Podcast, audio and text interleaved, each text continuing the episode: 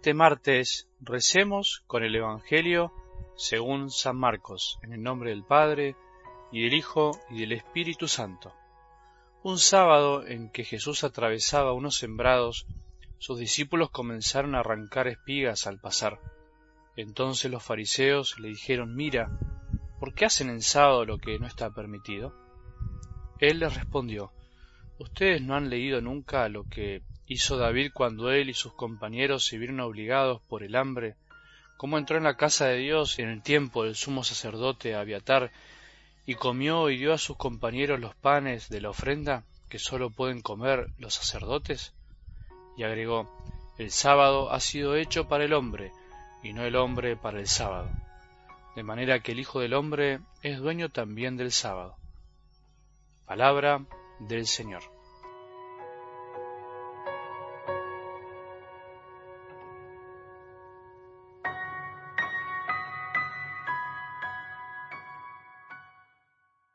En el camino del seguimiento a Jesús hay que ir aprendiendo a dejarse purificar por Él. No es un simple sí de un día, de una vez, es más complejo que eso y por eso también podríamos decir que más lindo. Cuando concebimos la vida cristiana, la fe, no como un camino, sino como un instante lindo, como un momento pasajero, algo muy, sentimental, como una respuesta aislada de la totalidad de nuestra vida, es cuando tarde o temprano nos quedamos al costado de ese camino, de lo que en realidad era un camino, o nos cansamos y decimos ¿esto era ser cristiano? ¿Esto es la iglesia, por ejemplo?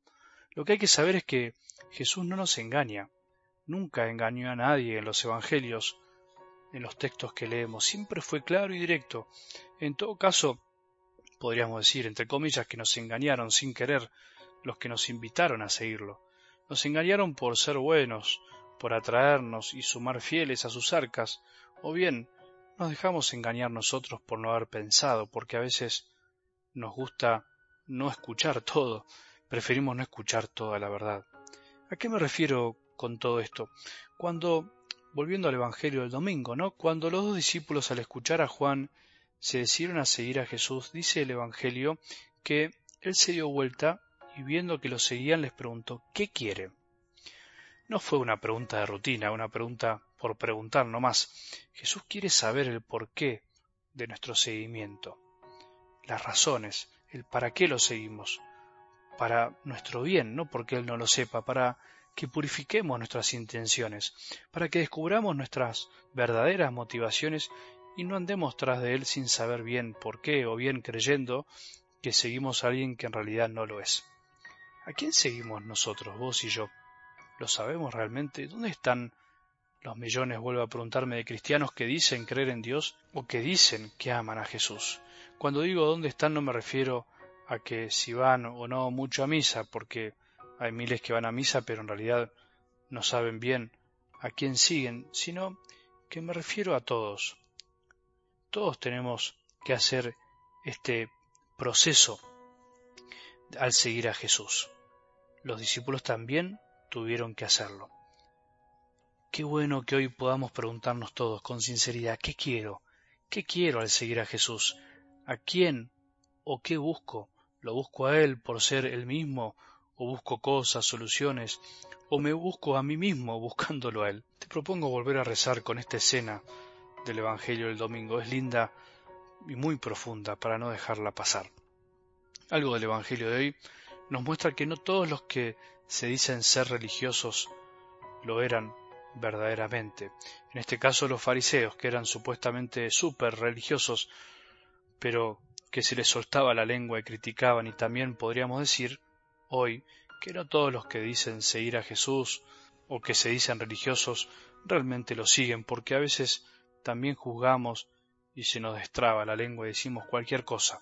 Dice el apóstol Santiago que la religiosidad pura y sin mancha delante de Dios nuestro Padre consiste en ocuparse de los huérfanos, de las viudas, cuando están necesitadas, y en no contaminarse con el mundo. Diríamos que en su esencia es el amor concreto y sincero al prójimo, y no pensar como piensa el mundo. Obviamente el amor al que más lo necesita. También dice, si alguien cree que es un hombre religioso pero no domina su lengua, se engaña a sí mismo y su religiosidad es vacía. Existe un gran peligro en el corazón del hombre y todavía es peor cuando es exacerbado por una falsa religiosidad y es la excesiva preocupación por lo externo y no tanto por el corazón.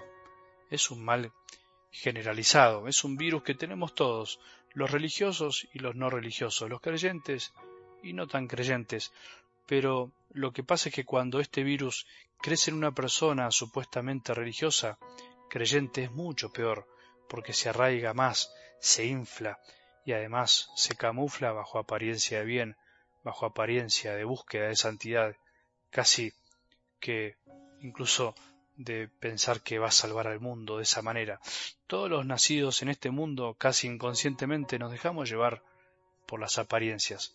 La falla original con la cual nacemos nos hace olvidar que lo que define la vida de un hombre no es lo externo, sino que es el corazón, sus intenciones y que el corazón de los otros no lo conocemos realmente. Todo lo que podamos ver de los demás y todo lo que puedan ver los demás de nosotros es papel pintado para Dios si lo de adentro finalmente no está sano, si lo de adentro no es puro o por lo menos no busca la rectitud, la sinceridad. Los fariseos del Evangelio, los de hoy y los de siempre, juzgaron y juzgan por lo que ven sus ojos, sin considerar las circunstancias, sin preguntar qué hay detrás, en definitiva, sin conocer el corazón de los hombres ni el de Jesús, sino simplemente juzgan por sus pensamientos, por las apariencias, como tantas veces lo hacemos vos y yo, de mil maneras diferentes, con buena o a veces mala intención. La mayoría de las veces seguro que juzgamos con buena intención, pero ahí no está el punto, sino que está, tanto para bien como para mal, en juzgar sin conocer el corazón de los otros. Por eso la cuestión no está en que si lo que digo es bueno o no tan bueno o malo, si lo digo y lo digo con buena o mala intención, sino que juzgo sin conocer, creyendo que conozco. Ahí está el gran pecado de todos. Esa es la gran falla que debemos pedirle al Señor que nos purifique y nos sane de una vez por todas. ¿Para qué seguimos a Jesús? ¿Para qué seguís a Jesús? ¿Para amarlo y para parecerte cada día más a Él? ¿Y que jamás eh, salga de tus labios un juicio hacia los otros? Pregúntate eso, preguntémonos esto con sincero corazón. Que tengamos un buen día y que la bendición de Dios, que es Padre misericordioso, Hijo y Espíritu Santo, descienda sobre nuestros corazones permanezca para siempre.